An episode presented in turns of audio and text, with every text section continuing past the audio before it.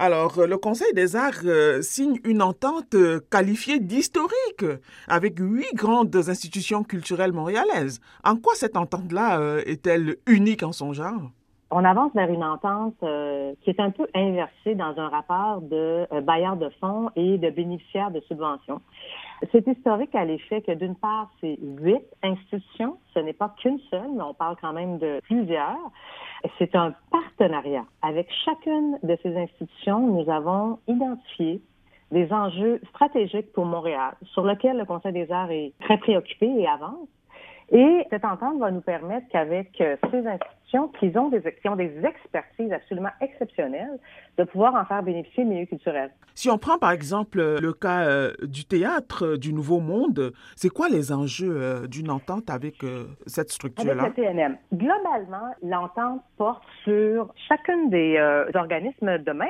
Ça sera vraiment dévoilé. Chacun va présenter quelle est l'activité ou qu'est-ce qu'il met de l'avant pour accompagner le milieu culturel et lui transmettre son expertise. Mais globalement, nous, le Conseil des arts de Montréal, depuis 2018, on travaille sur trois grands enjeux. Tout d'abord, l'inclusion. Extrêmement important pour nous. Nous sommes à Montréal. On se doit d'être en phase avec la population montréalaise. On doit l'être sur les scènes. On doit l'être dans les auprès des publics. On doit s'assurer de cette diversité culturelle-là. Ça, c'est un des enjeux qui, est dans l'inclusion. Donc, la diversité culturelle. Les Autochtones, les arts autochtones qui sont reconnus depuis trop peu longtemps, font partie de ces grandes préoccupations-là.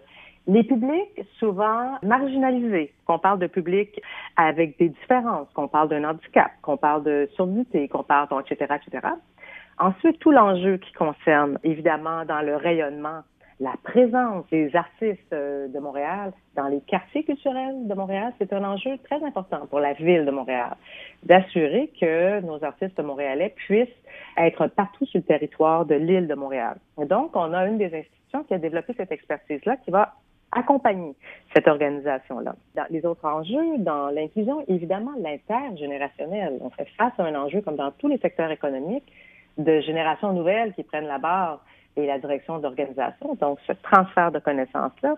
Et finalement, un dernier enjeu, non le moindre, qui concerne le numérique. Donc, cette expertise-là aussi par rapport au numérique de un des partenaires qui va transmettre ses connaissances à ce niveau-là. Quand vous parlez d'inclusion, on imagine euh, qu'il y a des cultures qui sont euh, sous-représentées dans l'offre culturelle euh, à Montréal. Dites-moi concrètement, c'est quoi le portrait de la situation aujourd'hui?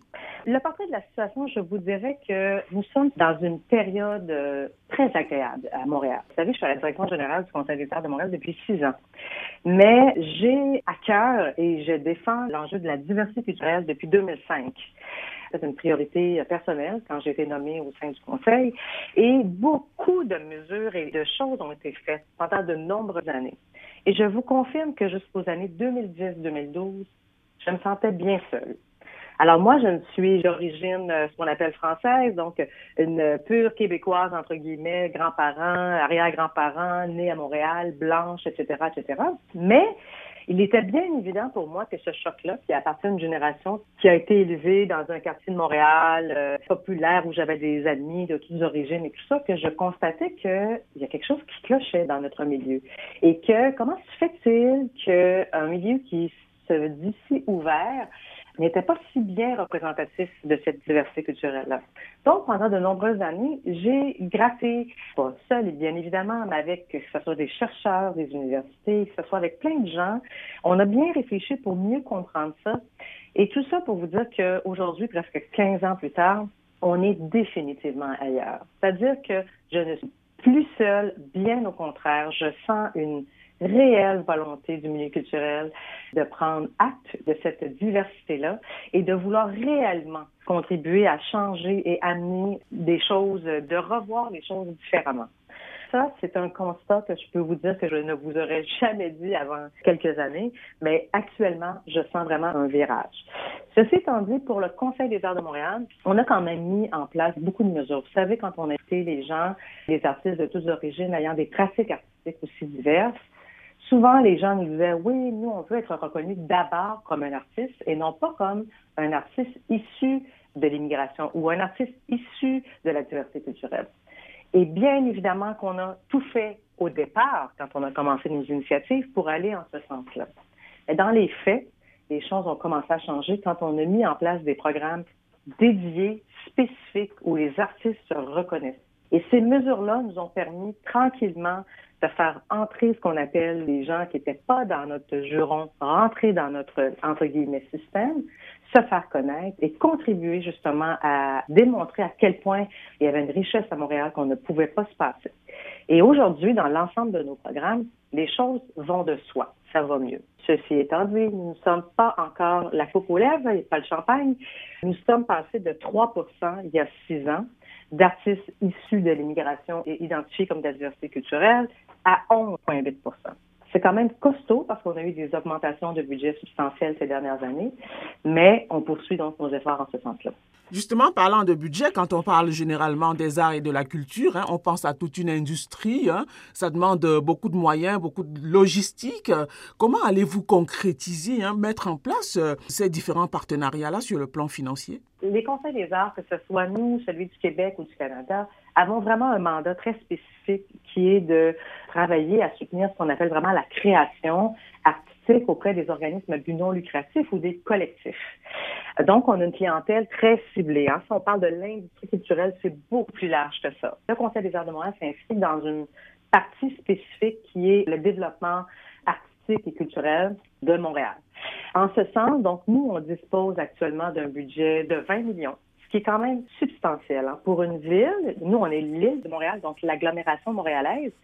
Au Canada, sachez qu'on est la ville qui avons euh, le plus de moyens pour soutenir la création artistique. Donc, il y a une réelle volonté de reconnaître cette part-là et la création artistique. Alors, pour ce qui est des institutions avec qui nous signons ces ententes-là, ce sont des institutions qui, vous savez, dans nos critères de sélection, nous sommes allés cibler un petit nombre, huit on aurait pu très bien en avoir au moins une quinzaine. Volontairement, nous en avons ciblé huit, celles qui sont définitivement confirmées comme des institutions montréalaises et qui ont des critères, par exemple, de 5 millions et plus de budget, qui ont plus de 35 ans, qui ont survécu à leur fondateur, qui ont été démontrés une gouvernance et une saine gestion financière et démontré auprès du milieu à quel point ils sont des locomotives. Et donc, avec ces huit institutions, là, on est plus dans une, année de transition ou, en tout cas, d'essai sur un partenariat qui engloberait l'ensemble des sommes financières qu'on donne à ces institutions-là. Actuellement, l'ensemble de ces institutions-là reçoit autour de 2 millions. Donc, euh, ça sera une minuscule bonification qui sera offerte pour mettre en place ce partenariat-là. Mais le but n'étant d'abord pas d'ordre financier, mutuellement, le but est de travailler ensemble et de faire en sorte que nos institutions montréalaises et le arts de Montréal, on travaille main dans la main pour un milieu et pour le public montréalais. Donc, en résumé, si j'ai bien compris, hein, la concrétisation euh, des différentes ententes, enfin, il y en a plusieurs avec euh, chacune des institutions. Donc, euh, la mise en place va coûter à peu près 2 millions de dollars, c'est ça? Non, nous versons déjà 2 millions de dollars à ces organisations-là. On va rajouter un peu moins de 200 000 dollars. Vous savez, auparavant, ces organisations-là, on les subventionnait pour des choses spécifiques.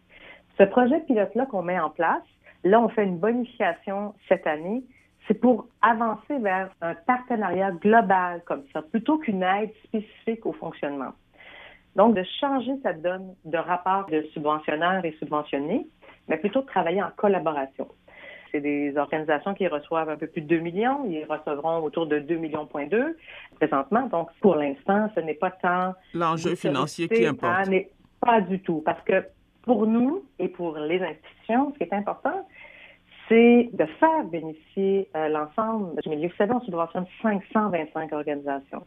Et le Conseil des arts de ne peut pas être le seul à faire de l'accompagnement, à former, à aider, à outiller les organisations. Il y a des associations qui le font, il y a différents partenaires, mais on pense que les institutions montréalaises ont un rôle clé à jouer. Et donc, c'est en ce sens-là qu'elle est historique, ces ententes, parce que c'est huit ententes différentes.